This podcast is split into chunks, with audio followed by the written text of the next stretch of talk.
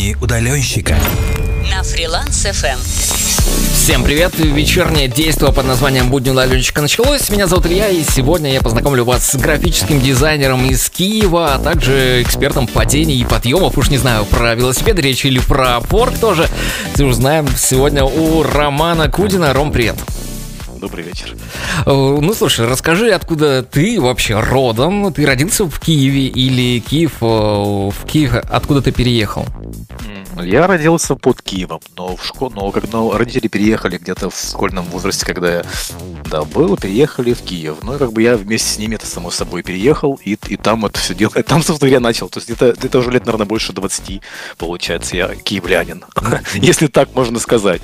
Ну, уточни, откуда именно под Киевом-то переехал? А, под, под Броварами я родился. То есть небольшой городок под Киевом Бровары. Вот я родился под, под Броварами, да, и как бы родители купили квартиру и переехали. И там и все приключения начались, собственно говоря, уже в Киеве. Ну и к приключениям в Киеве тогда перейдем. У тебя необычная история образования, как ты написал. Я немножко перефразировал, правда. Э, но все же расскажи об этом.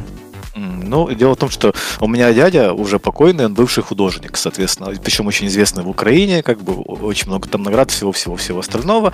И как-то мы с отцом заглянули к нему в мастерскую, он такой, типа, а ты, мол, рисовать будешь? Я говорю, давайте попробуем. И он как бы меня подбил на какое-то, на художественное направление.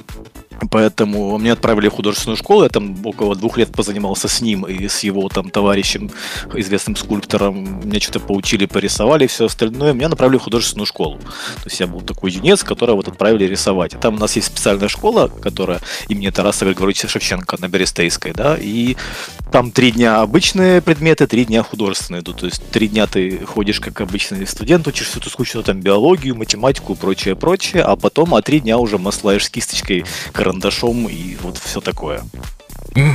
Как- как-то так все началось, да. И, и после этого все, все шло к тому, что, наверное, я стану графическим дизайнером, да. Хотя, без, хотя, хотя факультет у меня был живопись архитектура, и я вроде как должен был быть в теории архитектором. И так оно все продолжалось. То есть я потом поступил в Академию искусств на архитектурный, там три года проучился, и все это дело забросил в итоге.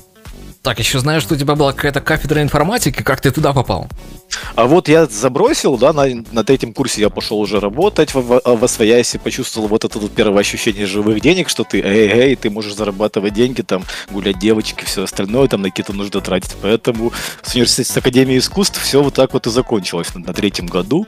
Э, все-таки было принято стратегическое решение после там какого-то количества подзатыльников от родителей, да, что все-таки высшее образование нужно было получать, поэтому поэтому я пошел на на, на факультет информатики и экономики, чтобы хоть как-то что-то там доучиться и получить корочку и продолжать уже, собственно говоря, дальше работать. И, в принципе, так оно и получилось, что я смог как-то совместить да, образовательную часть, чтобы получить высшее образование, и непосредственно работать. И куда же ты пошел? Какая была твоя первая работа? Что ты там делал? На первой работе я, по-моему, работал около месяца. Я, кстати, все-таки загорелся тогда еще, когда учился на информатике, я уже там что-то потянул Photoshop, иллюстратор, что-то там уже порисовывал. Вот, я такой подумаю, что вот начну работать дизайнером.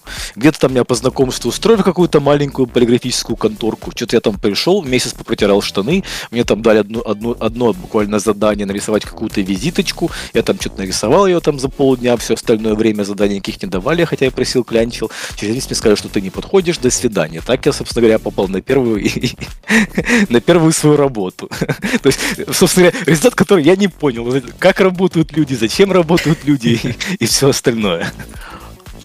Да, как, как двигалось дальше у тебя процесс работы? Дальше я уже такой как-то подумал, что ага, вот, собственно, нужно, должен быть какой-то план, нужно составить какой-то э, какое-то портфолио, что-то нужно делать, чтобы найти вторую работу. Поэтому я уже к второй работе я уже подготовился, как я думаю, многие там в молодости грешили, да и сам, собственно говоря, Лебедев решил тем, что он подделывал, да, некие свои проекты. Поэтому я тоже себе придумал визуальных кучу всяких брендингов, брендбуков, что-то там попеределывал, понаходил в Гугле, в общем, скомкал себе какое-то такое портфолио, потому что работать хотелось, да, и меня взяли в рекламное агентство. Я там уже проработал, по-моему, где-то около полутора лет. Мы уже какие-то какие вещи делали, там что-то мне делегировали, то есть уже как бы работа пошла, пошла, пошла веселее. Так. И... Да-да-да. Да-да, а, а потом, а потом меня, собственно говоря, пригласили в, в ту самую злосчастную сеть отелей. Наверное, называть ее не будем, чтобы не рекламировать лишний раз, но меня позвали туда работать дизайнером. Я думаю, я... многим было бы интересно, на самом деле. Ты можешь ее назвать, если Ну, наверное, наверное, наверное, не стоит, потому что, ну, мало ли там. А вот этот Рома, ай-яй-яй, типа мы его помним, эдакий человек. Поэтому, в общем, пошел туда работать дизайнером уже, уже как бы наработав портфолио в студии, вот собрав все это, все это в кучу, то, что было, и как обычно все мигрируют там что-то и чужие работы захватывают со студии, приходят на новое место, показывают, в общем, устроился работать в сети отелей. И там я где-то протарабанил около двух лет, и потом мне предложили, что вот ты такой клевый, ты можешь сейчас собрать свою команду, сейчас у вас все пойдет, в общем, и станешь руководителем отдела рекламы.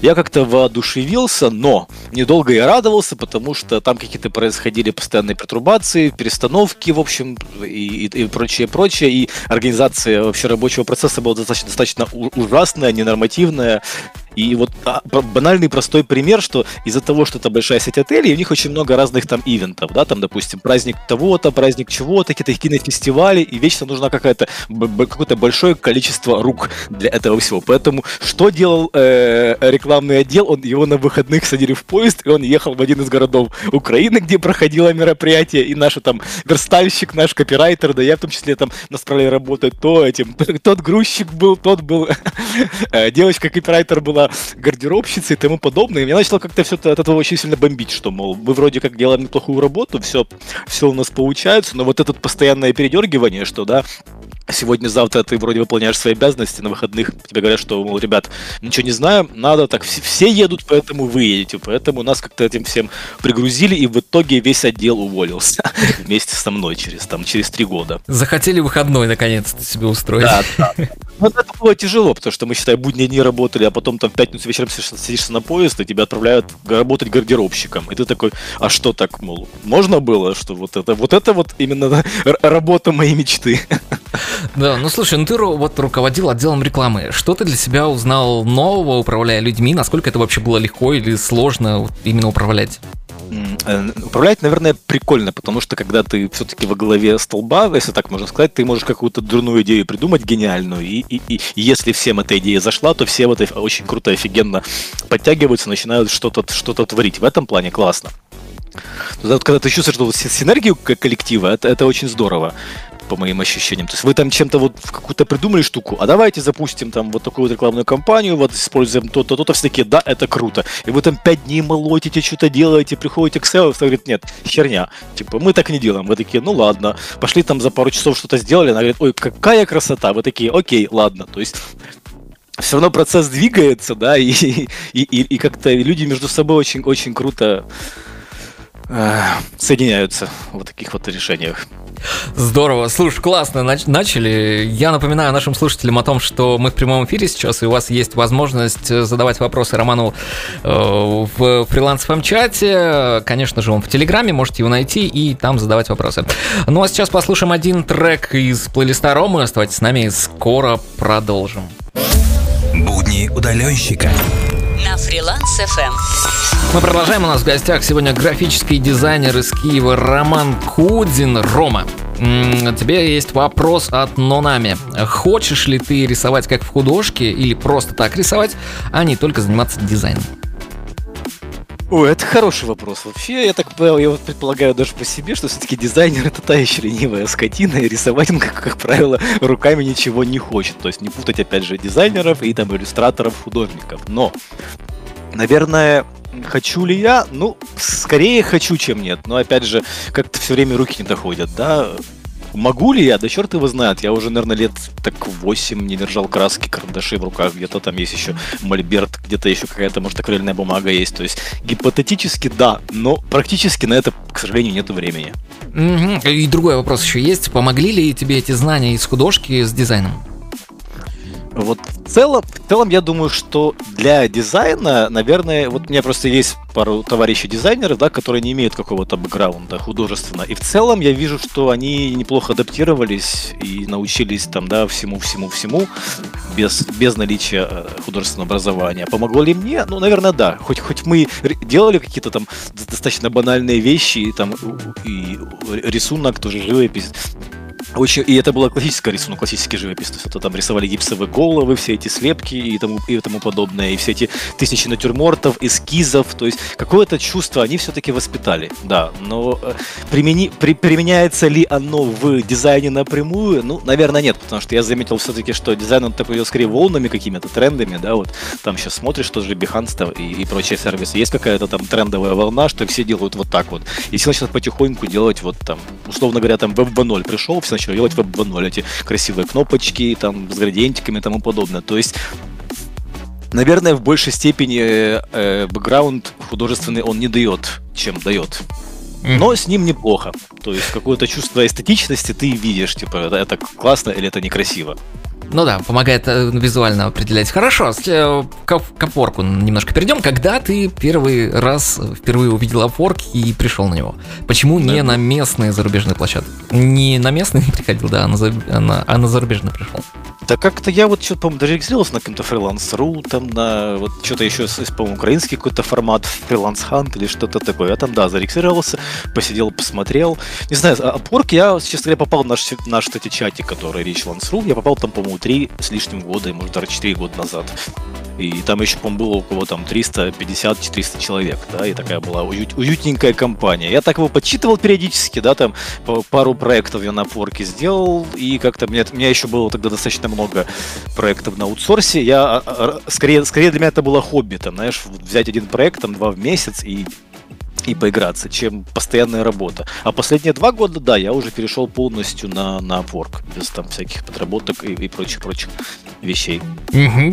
Так, мы про Richlands.ru тут заговорили, надо передать привет Игорю Петронину. Игорек, привет. Э, так, ну и твой первый заказ на Upwork, что это было, как быстро ты его взял, на какую сумму? Да, кстати, благодаря Петрунину, его видосикам и как бы и книжечкам и прочим прочим, я действительно не задавал много глупых вопросов, которые почему-то э, сейчас задает большинство людей, которые приходят. Мне, мне все-таки кажется, что раньше какое-то было поколение не таких ленивых. Все сначала там что-то читали весь контент, который есть, и только потом, да, там приходили во фриланс. То сейчас люди просто заходят, как мне задают очень банальные, тривиальные вопросы, и это как-то сильно раздражает, что люди не хотят тратить время для того, чтобы чтобы адаптироваться на бирже. А без этого, как правило, ничего не получается. Они потом жалуются, да, что вот что-то пошло не так, не понимаем почему. И мне кажется, в этом проблема, что люди не хотят с самого начала вникать в вопрос. Они хотят просто позадавать каких-то вопросов и, и, и, и сразу получить готовое решение. Вот. Это такое ответвление, а второй вопрос я забыл. Я, так, ну слушай, говоря. я про первый, да, заказ на обворке тебя спрашивал, как ты быстро его взял, что, что это было и на какую сумму? Ой, слушай, достаточно быстро взял какая-то девочка, которая на очень корявом языке английском общалась, и я тогда общался на достаточно корявом языке, и что-то мы там на 70, по-моему, или 80 долларов, там мне нужны были какие-то плашки для Инстаграма там или для чего-то там, я уже не помню. Вот. И мы это все там, я там сделал, все окей, окей, и как бы и второй, и второй заказ было, кстати, на самом деле сложнее взять. Вот второй, третий как-то очень сложно пошли, а первый был, да, достаточно таким простым. То есть сложности возникли уже в ходе дела, когда ты как-то на, на начал уже получил пару там пятерок вот отзывов хороших, да, и вот потом появилась какая-то пауза в этих всех в заказах, потому что я не знал, куда тыкаться, ныкаться, и нужно было искать какую-то нишу, да, вот, потому что я, я понял, что нельзя быть графическим дизайнером всего, и э, это, это нужно было понимать, и нужно было пробовать, в чем ты хорош и в чем, на, на, на, на какие скиллы есть спрос, да, подаваться туда-сюда, пытаться это делать, и вот так потихоньку-потихоньку я там около, 120 проектов за, фиксовых закрыл или что-то типа, не, не помню, честно говоря, но суть в том, что, да, приходилось где-то где-то вот именно искать эту вот какую-то микронишу, в которой будет и мне комфортно работать, выполняя работу, и люди будут удовлетворены тем, что я делаю это классно. Вот это самая сложная, наверное, часть опорка. Ну, за три года на Upwork у тебя наверняка уже были какие-то истории, связанные с клиентами. Э, расскажи про лучшего и про худшего клиента. Почему лучший лучший и почему худший, собственно, худший?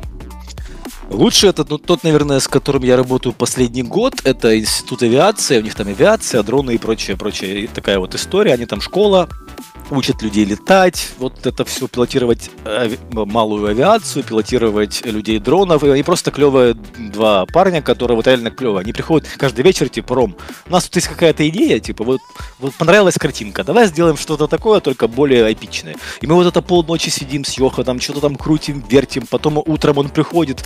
Я говорю, а вот пойди своего начальника, который у нас там фигурирует в роликах, сфоткай его вот так вот там в руках с дроном. Он идет фотографирует, мы потом с этих фотографий что-то лепим, в общем, вот постоянно какая-то сумасшедшая вот эта вот вайбовая коллаборация получается, что я вот каждый раз, там, да, когда ухожу спать, я, я, я засыпаю, знаешь, удовлетворенным тому, что день прошел не зря, что ты вот сделал классные вещи, люди просто фантастически радуются, да, и, и даже, опять же, вот судя с наших э, с нашего вот опыта работы с этим клиентом, он фактически в два с лишним раза мне поднял ставку сам, при этом я не просил. То есть я начинал, помню, не ошибаюсь, первый проект, у меня там было 15 долларов в час, сейчас у меня с ним там 30, по-моему, 2 и 35 долларов в час, вот, то есть он сам, как бы, чувствуя то, что я там, я работаю эффективно и много, там, да, выполняю чуть-чуть больше, чем он хочет, он просто подымал, как бы, сам ставку, говорит, типа, чувак, вот ты классный, вот, как бы, лови, да, и тебе там 10 долларов больше подняли. Ты такой сидишь, а что, так можно было, как бы, в моей системе координат, да, вот работа там в СНГ пространстве, то такого не может быть. Люди всегда там что-то торгуются, вот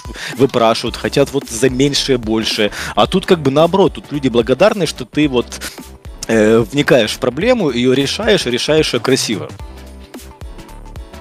Класс, класс, здорово. Такой рассказ, даже прям, я не знаю, чем дополнить его.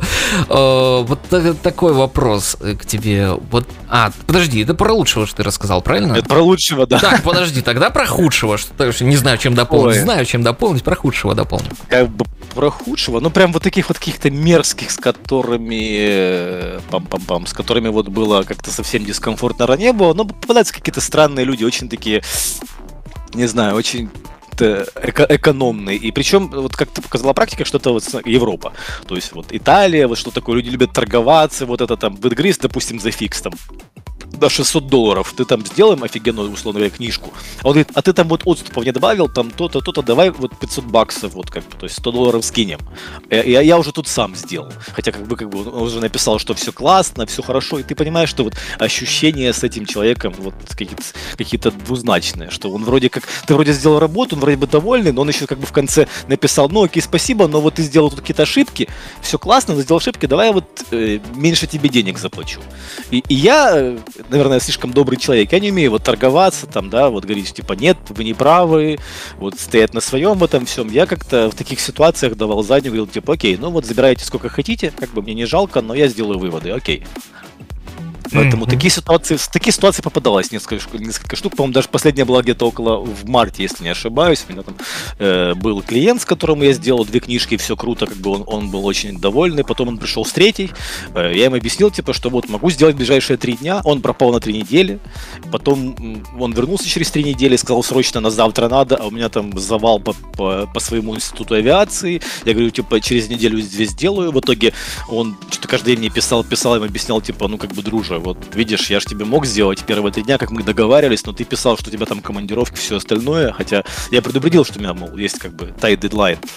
Но и в итоге как-то в итоге книжку-то мы сделали, он там еще нашел какого-то фрилансера, запутил ему, чтобы он, тот исправил какие-то ошибки. В общем, в итоге мы попрощались не самым лучшим образом, но без диспута он просто заплатил деньги, ушел. И как бы я тоже ничего ничего в этой ситуации такого не имею. Но опять же, вот такие клиенты, они как-то на, нарушают какой-то внутренний баланс, да, то есть когда ты понимаешь, там работаешь, выкладываешься, делаешь работу хорошо и понимаешь, что вот какая-то такая вот черная полоса, она немножко сбивает. Ты вот утром просыпаешься уже без какой-то мотивации, и ты там вместо того, чтобы сесть там в 10-11 утра работать, ты вот там часу до двух, ты тыняешься по дому, пьешь кофе, смотришь в окно, клацаешь в телефоне, ты вот, вот это вот не можешь найти вот этот вот, да, вот этот вот, на, на, первый ступень мотивации, что вот я сейчас сяду, начну работать, все будет классно. Вот поэтому от, от таких клиентов надо убегать. Да, в итоге они, они долгосрочные перспективы в итоге все равно больше выматывают, и ты не можешь там день настроиться, два настроиться, хотя, казалось бы, вроде проблема, да, но вот не пошло-то не пошло, забыл и поставил, но, видимо, скорее всего, это, это скорее у меня такой скверный характер, да, что я вот как-то так быстро попадаюсь на эти эмоциональные уловки и потом очень долго пережевываю. Ну ничего, я думаю, все будет хорошо. Ничего страшного в этом нет на самом деле. Э, дальше будет только самые лучшие, лучшие клиенты и лучший контракт. У тебя вопрос есть от Гоши, э, от нашего слушателя. Графика, вектор или растер, он тебя спрашивает. Да, все в куче. Но опять же, и дизайнеру нужно, и фотошопом владеть, иллюстратором, и индизайном. То есть вот как-то так получается, что ты там, если нужна иконочка какая-то красивенькая, тоненькая, ты там берешь иллюстратор, запускаешь, нарисовал эту иконочку, потом перенес в фотошоп. В фотошопе там редактируешь какие-то фотографии, подтягиваешь э, вытягиваешь, что-то там дорисовываешь, убираешь, потом это все дело перекидываешь в индизайн, врастаешь какой-то буклет. То есть оно все взаимо, взаимосвязано, и одним там фотошопом или иллюстратором, вот в случае там, в моем случае просто не обойтись. А должен ли дизайнер уметь рисовать? Еще один вопрос от него. Хороший вопрос. Ну, я очень редко, вот честно. То есть то, что. Вот скажу так, для обфорка от руки я ничего не рисовал. Но, в принципе, кроме обфорка, у меня есть пару моих как бы проектов для души, о которых, кстати, я так и не рассказал. Вот, но мы, но мы к этому вернемся. Потому что после работы в сети отелей была еще очень как бы классная работа, которая привела меня, собственно говоря, в велоспорт и все такое. Да, к велоспорту мы тоже вернемся вот буквально через три минутки после музыкальной паузы.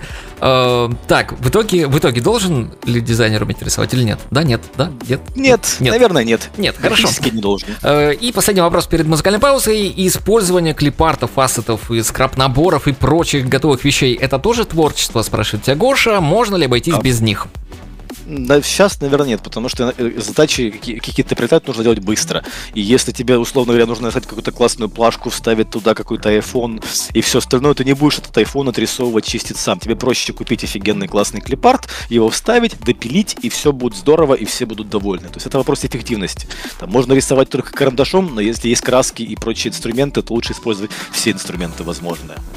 Э, да, что спасибо. На очереди рубрика «Под пальмой», в которой мы поговорим про путешествие романа. Свои вопросы вы по-прежнему можете задавать в фрилансовом чате в Телеграме. После короткого перерыва продолжим.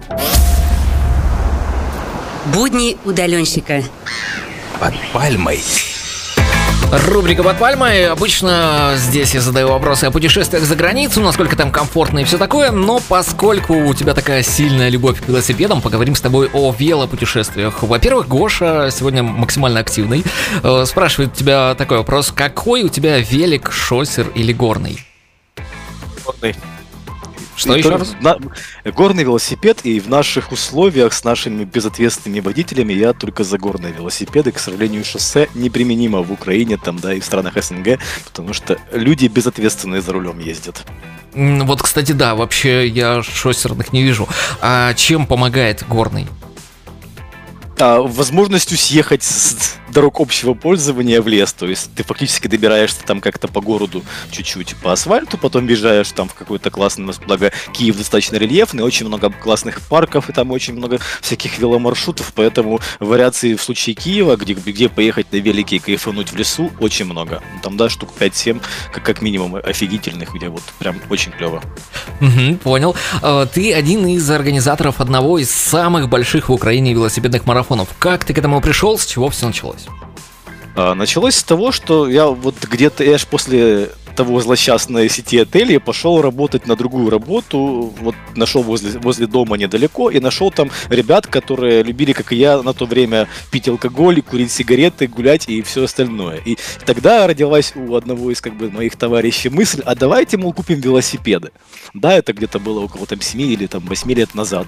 И как-то мы купили велосипеды, и потом нас тот же товарищ, который работал в этой, в этой компании, предложил нам поехать на велосипедные соревнования. Мы, значит, зарегистрировались, поехали там, пострадали, очень кайфанули и поняли, вот оно, вот как бы этот путь джентльмена, уход от огромного пивного живота в люди, да?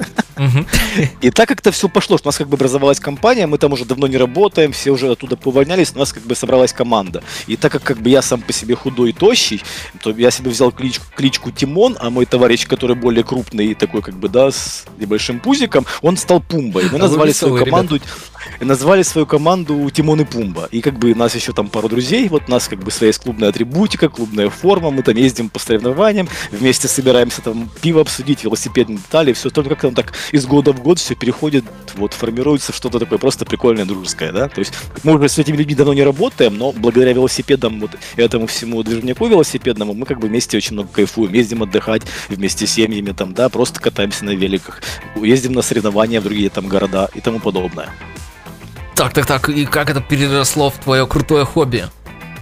Да, слушай, случайно вот начали ездить, ездить, да и вот, а, про само хобби, да, э, рассказываю. У нас есть, есть такой, э, уже мы проводили, получается, в третий раз, есть такая киевский марафон, называется «Лесовая песня». У нас был товарищ, которым погиб, Богдан, который пришел, говорит, типа, давайте сделаем в Киеве самую крутую вот именно МТБ гонку на горных велосипедах. Вот. Собрал команду, там вот есть, значит, товарищ мой Костя и как бы жена Богдана, и мы, мы начали что-то думать, что мы можем сделать классного. Вот мне доручили полностью всю визуальную часть, весь мерч, то есть я там придумывал, выдумывал, как сделать лучше футболки, как придумать там ту сувенирку, там всякие бафы, медали. Я вот это, я в этом как бы тоже как, как рыба в воде, да, плавал, кайфовал, и мне это до сих пор нравится. И мы, и мы первый год собрали там, по-моему, 350 человек, второй год мы собрали там практически 500 человек. В этом году из-за из карантина мы собрали там 400 с копейками, то есть, да, потому что люди некоторые боялись ехать соревноваться соревнования, но для Киева, Киевской области, да и в целом для Украины это практически вот потолок в такой узкой нише, потому что там шоссейные гонки можно собрать там и полтысячи человек, и тысячу человек, да, а для вот именно МТБ соревнований такое количество это очень внушительное. И мы очень рады, что у нас вот один из самых классных стартовых пакетов, что куча всяких плюшек, классного мерча. Я сразу делал акцент на том, что нужно делать праздник, то есть меньше спорта, больше праздника, чтобы люди, которые приезжают, они просто кайфовали. Вот куча фотографов, что ли люди любят на самом деле? Фотографии фотографии и просто классно там кла- классную поляну, где можно потусить, там выпить пивка, пообщаться с другими велосипедистами. Поэтому мы решили делать, и это очевидно, что нужно делать просто а, а, праздник одного дня, когда ты приехал, покатался соревнования и можешь со своими, да, единомышленниками собраться и потом это все дело обсудить. И это очень, это дает, свои плоды, что мы вот какую-то такую придумали, нишу, да, что вот все и сразу сделать, и все будет круто. Я надеюсь, что мы вот как-то перерастем еще что-то большее, да. Если будет время на это. Ой, да, я вам желаю, чтобы вы переросли в нечто большее. Расскажи про свои путешествия. Вот самое длительное путешествие в твоей жизни. Э, куда ты ездил, сколько километров, сколько дней в пути? Ух, самое длительное, наверное, наверное, эта поездка была в Италию в позапрошлом году, потому что в прошлом и в этом году особо как-то из-за всего этого ковида и границ ты никуда дальше Карпат, там, Одессы не выберешься. Поэтому сейчас, к сожалению, мы сидим дома и, и, и радуемся тому, и радуемся тому, что сидим дома. Вот. А позапрошлом году, получается, с последних поездок это была двухнедельная поездка с велосипедами в, в Италию. Это мы, мы захватили не только Италию, так как-то получилось, что там они, Италия, Германия, в принципе, находятся рядом, поэтому сначала приехали в Германию, там идут дожди, мы приехали в Австрию, там идут дожди, поехали в Италию, в Италии нет дождей, поэтому мы катались там больше недели в общей сложности в Италии. Пару дней в Германии, пару дней в Австрии. Вот куда мы хотели, но нас как бы автобус вез, нас выгружали с точки А в точку Б, мы себе целый день катались, там заказывали себе пиццу, пили, пили кофеек, в общем, это просто, это просто это было одно из, наверное, самых потрясающих путешествий в том плане, что ты, ты понимаешь, ты, ты целый день просто в другой находишься в другой стране и, за, и занят просто собой. Ты катаешься там, что-то фотографируешь, а хочу поехать туда и потом вернуться вот в точку Б. Ну вот это было очень потрясающе.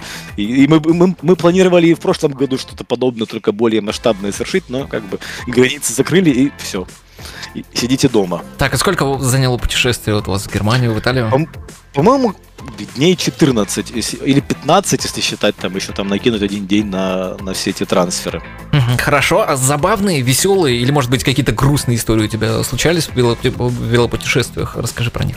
Да в основном это грустные, ну, когда первые, там, первые груст, грустные бывают, когда падаешь там, да, поэтому, наверное, я вот последний год уже не так сильно э, занимаюсь именно с как велосипедом как спортом. То есть это раньше у нас было там стандартно там по 20 гонок в сезон, ты что-то там тренируешься, у тебя есть программа тренировок, ты готовишься, питаешься, спишь. Но я за два года как-то выгорел к этому всему. И сейчас я понял, что нужно просто кататься, но в удовольствие. Ездить в красивые места, красиво кушать, и все будет хорошо, да.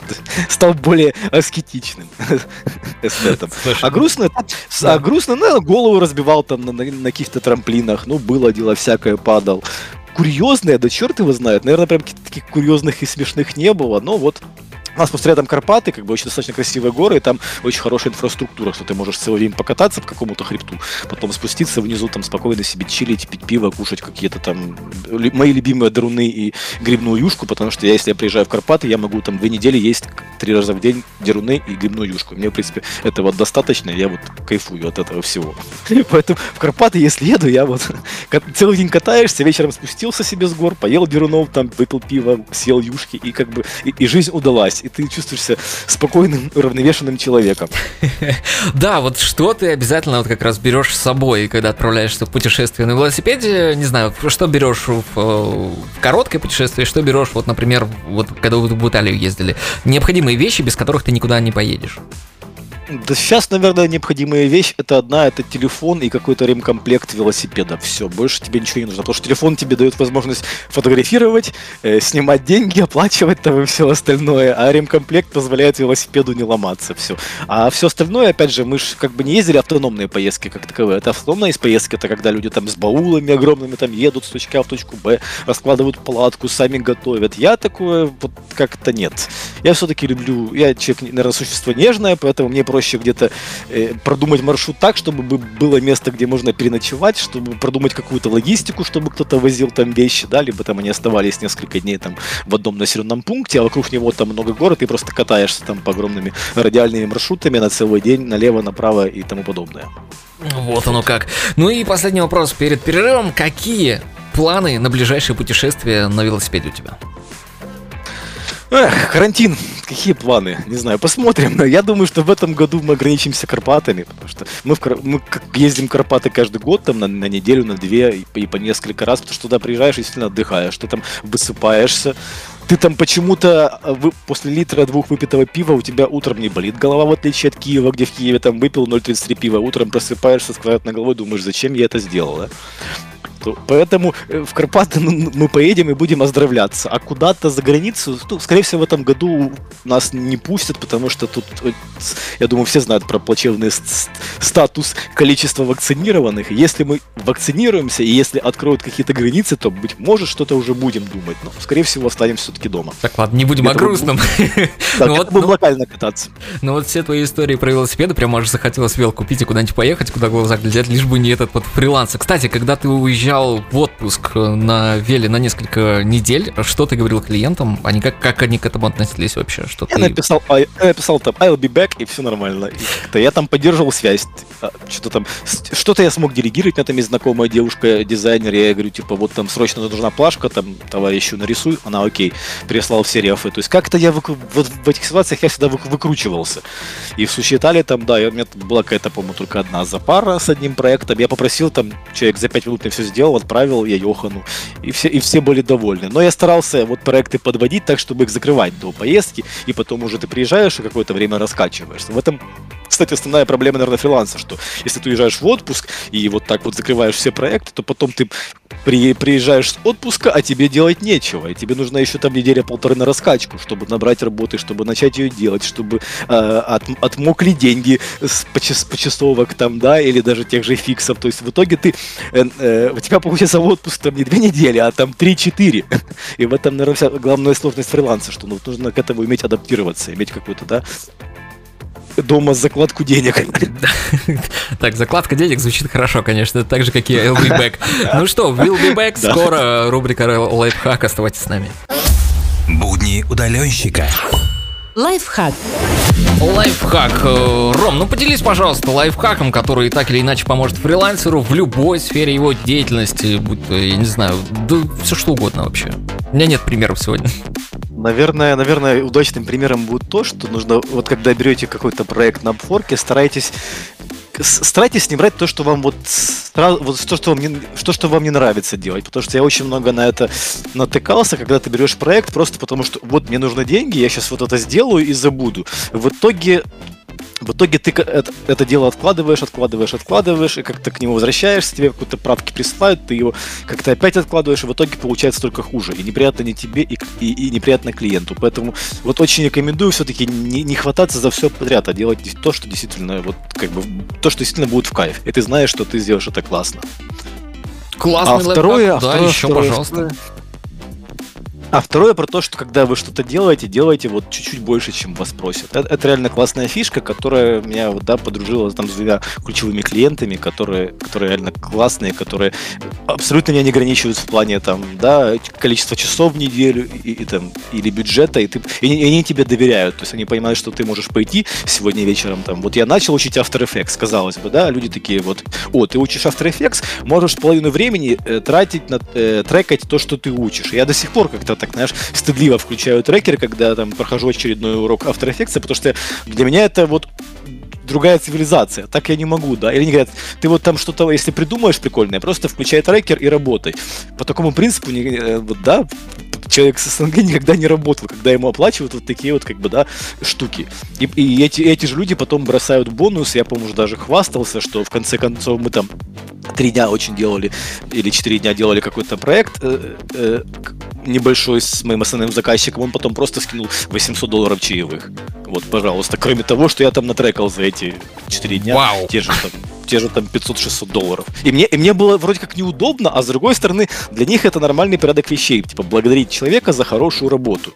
Вот, наверное, таким вещам нужно учиться, что нужно просто научиться делать то, что тебе нравится, вот, и брать то, что тебе нравится, и делать немножко больше, чем тебя просят.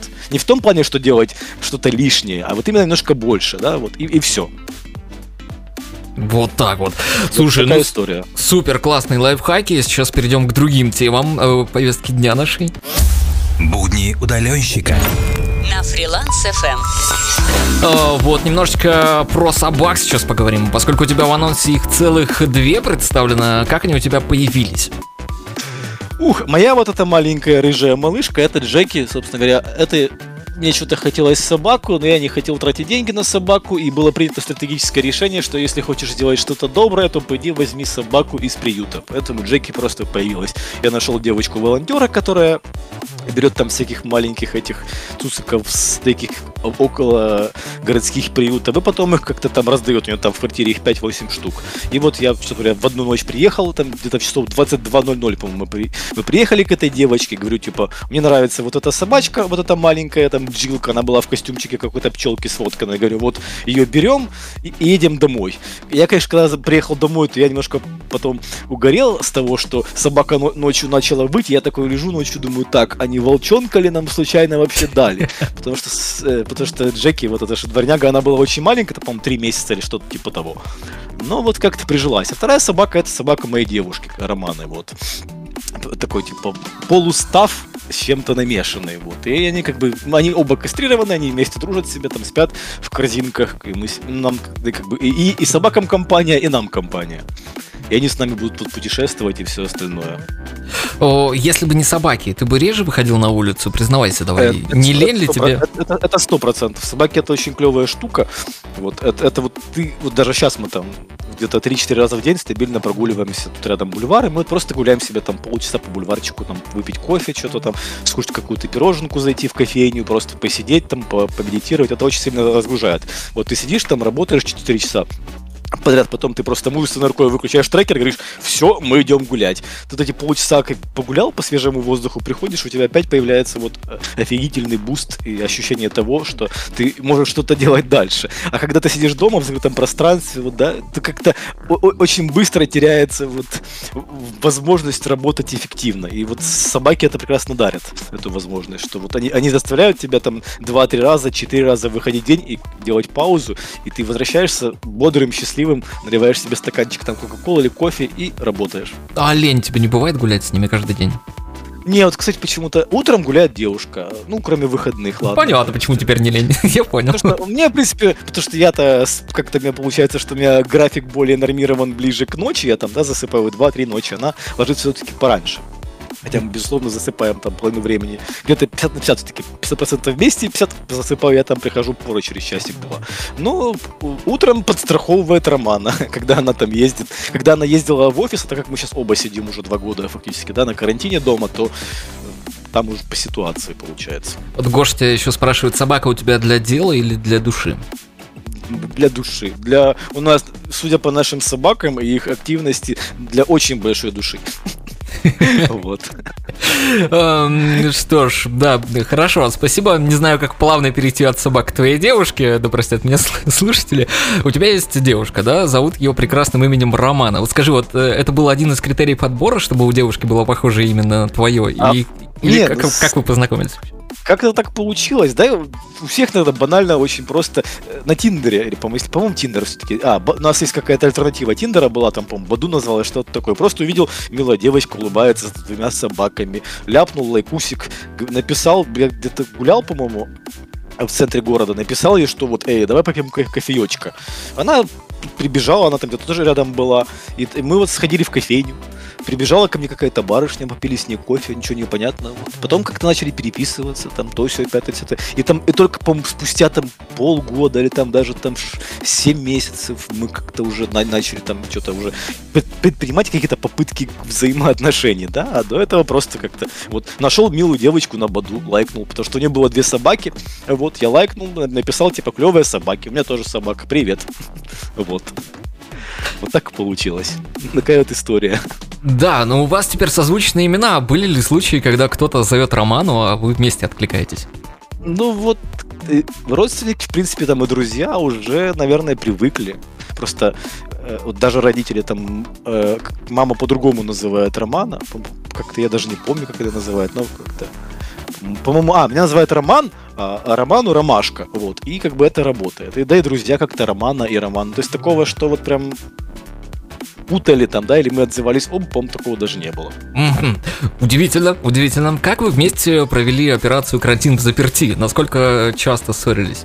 Ой, да это, на- наверное, все ссорились, и у всех отношения были на грани раз- ра- разрыва из-за карантина, потому что как-то вот, когда люди все-таки ходят там в офис ездят, да, или там и видятся там утром и вечером, то как-то все совершенно по-другому. А тут ты с человеком сидишь с утра до вечера под, одним, под, под одной крышей, и на- на- набегает много тараканов, как у тебя, так и у противоположного человека в голове, и все это как-то конфликтует, вырывается в какие-то обиды, потому что ты проводишь очень, просто очень много времени и очень много не знаю, как это даже объяснить. Ну, в общем, это было тяжело. Наверное, первые полгода-год вот прям совсем все как-то катилось э, не в ту сторону, а потом как-то, не знаю, то ли свыклись, то ли как-то вот нашли одну волну этого всего. Но сейчас, сейчас очень клево, комфортно мы себе там, да, там кто-то либо она, либо я делаю завтрак, что-то там вместе планируем куда-то с собачками пойти, когда там у нее там есть э, э, дыр- дырка, говорю, дырка между встречами, в общем, промежуток. Когда у нее есть промежуток между встречами, там какими-то созвонами по ее работе, мы там берем собак, идем гулять, и все окей. То есть как-то вот последний год все отлично. Первый, конечно, год карантина был очень жесткий. Не знаю так почему. То есть все-таки вбылись, наверное. Да, но у нас сегодня дырки между встречами, закладки денег дома. Хорошо.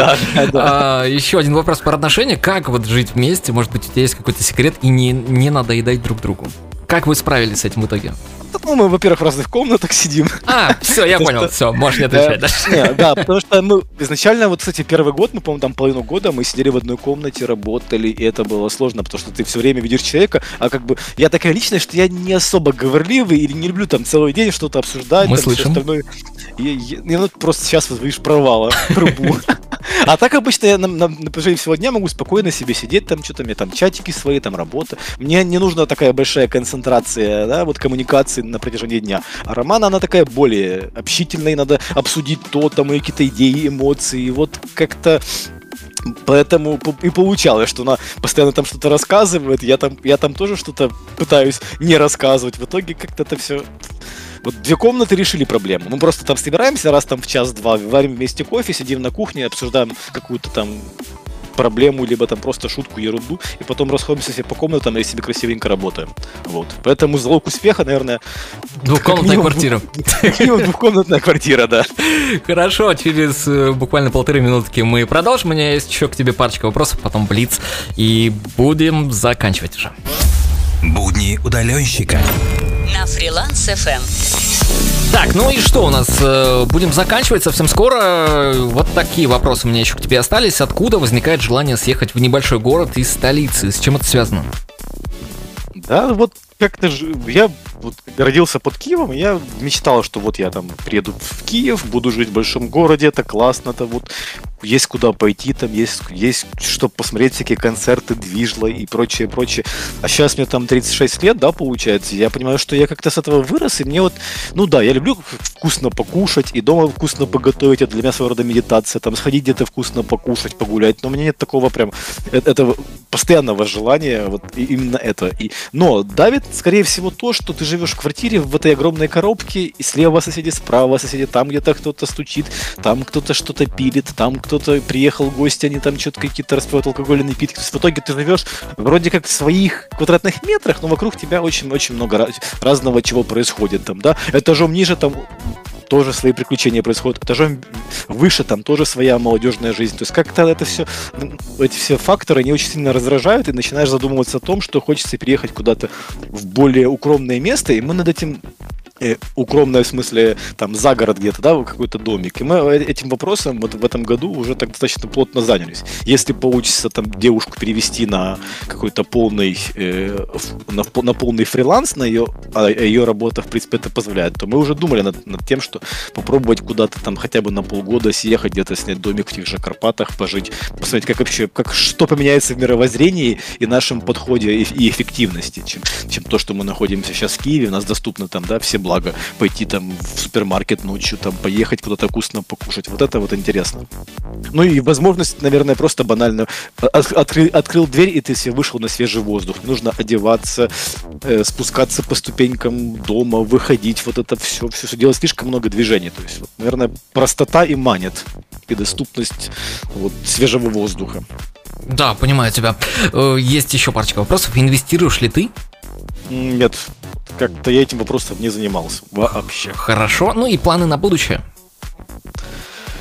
Ух, на будущее, да сложно сказать, на будущее обычно строишь много планов, и только часть из этих планов получается. Да, вот я заметил, что хочется там что-то освоить новое, я там начал учить After Effects, но вот его, на него банально не, нету времени. Я, я понимаю, э, как бы уже там больше половины освоил этого большого-большого курса по After Effects. Я понимаю, что чтобы стать хорошим специалистом After Effects, за который, из-за работы которого тебе не стыдно, нужно потратить не один год.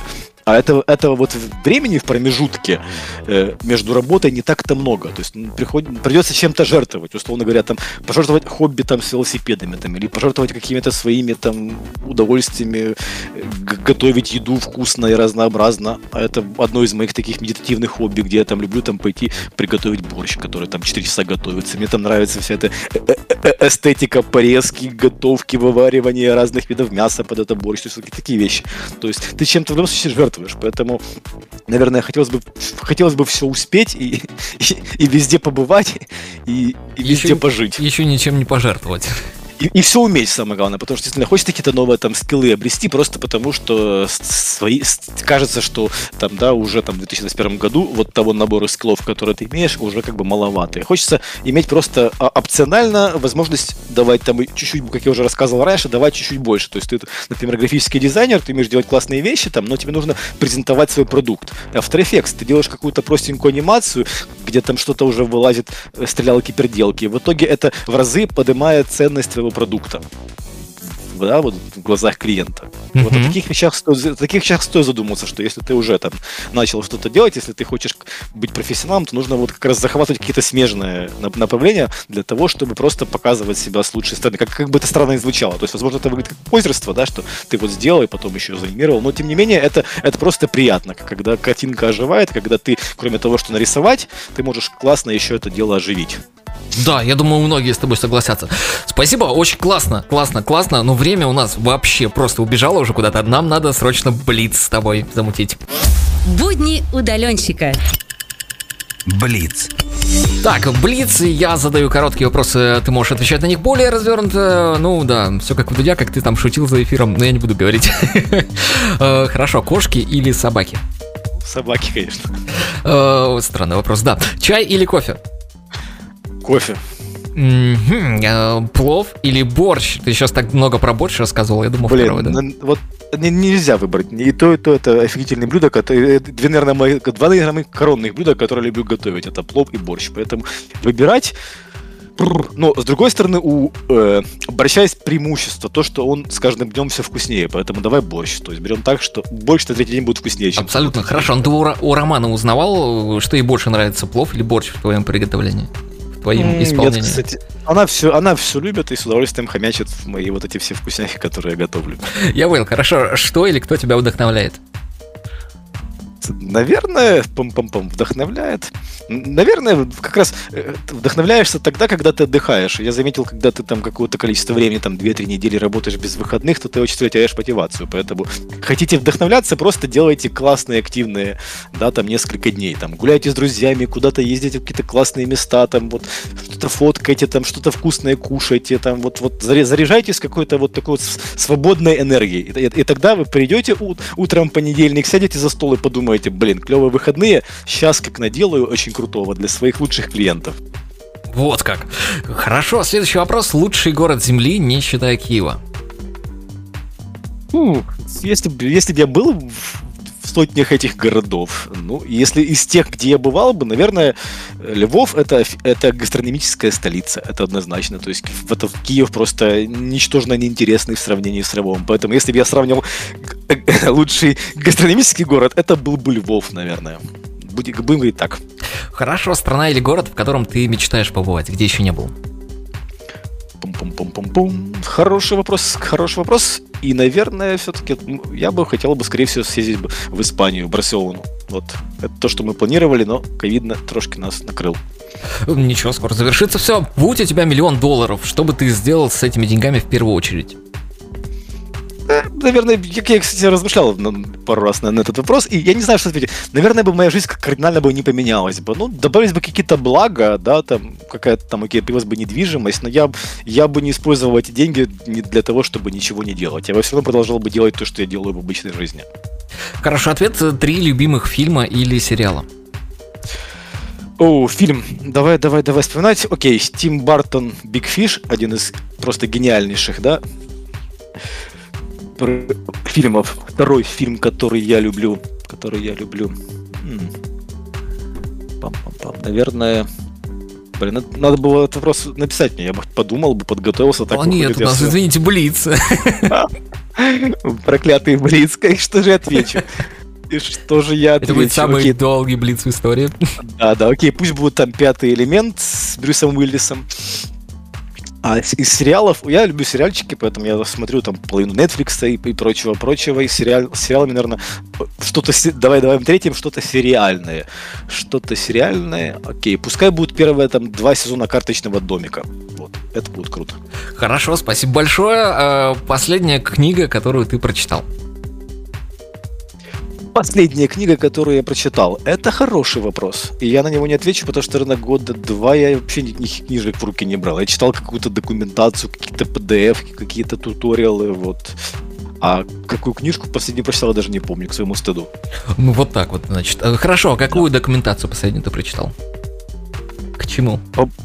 По-моему, если не ошибаюсь, вот буквально на прошлой неделе мне какую-то какой-то туториал скачивал как раз по After Effects там на на 15-18 страниц, и его сидел, изучал и делал пошагово эту вот документацию, вот как-то так.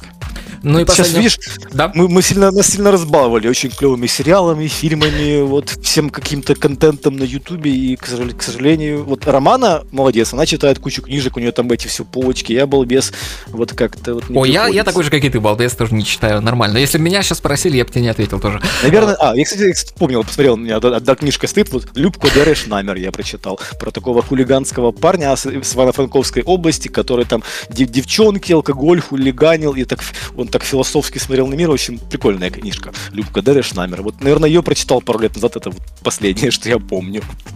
Спасибо. Спасибо. И последний вопрос. В чем сила фриланса?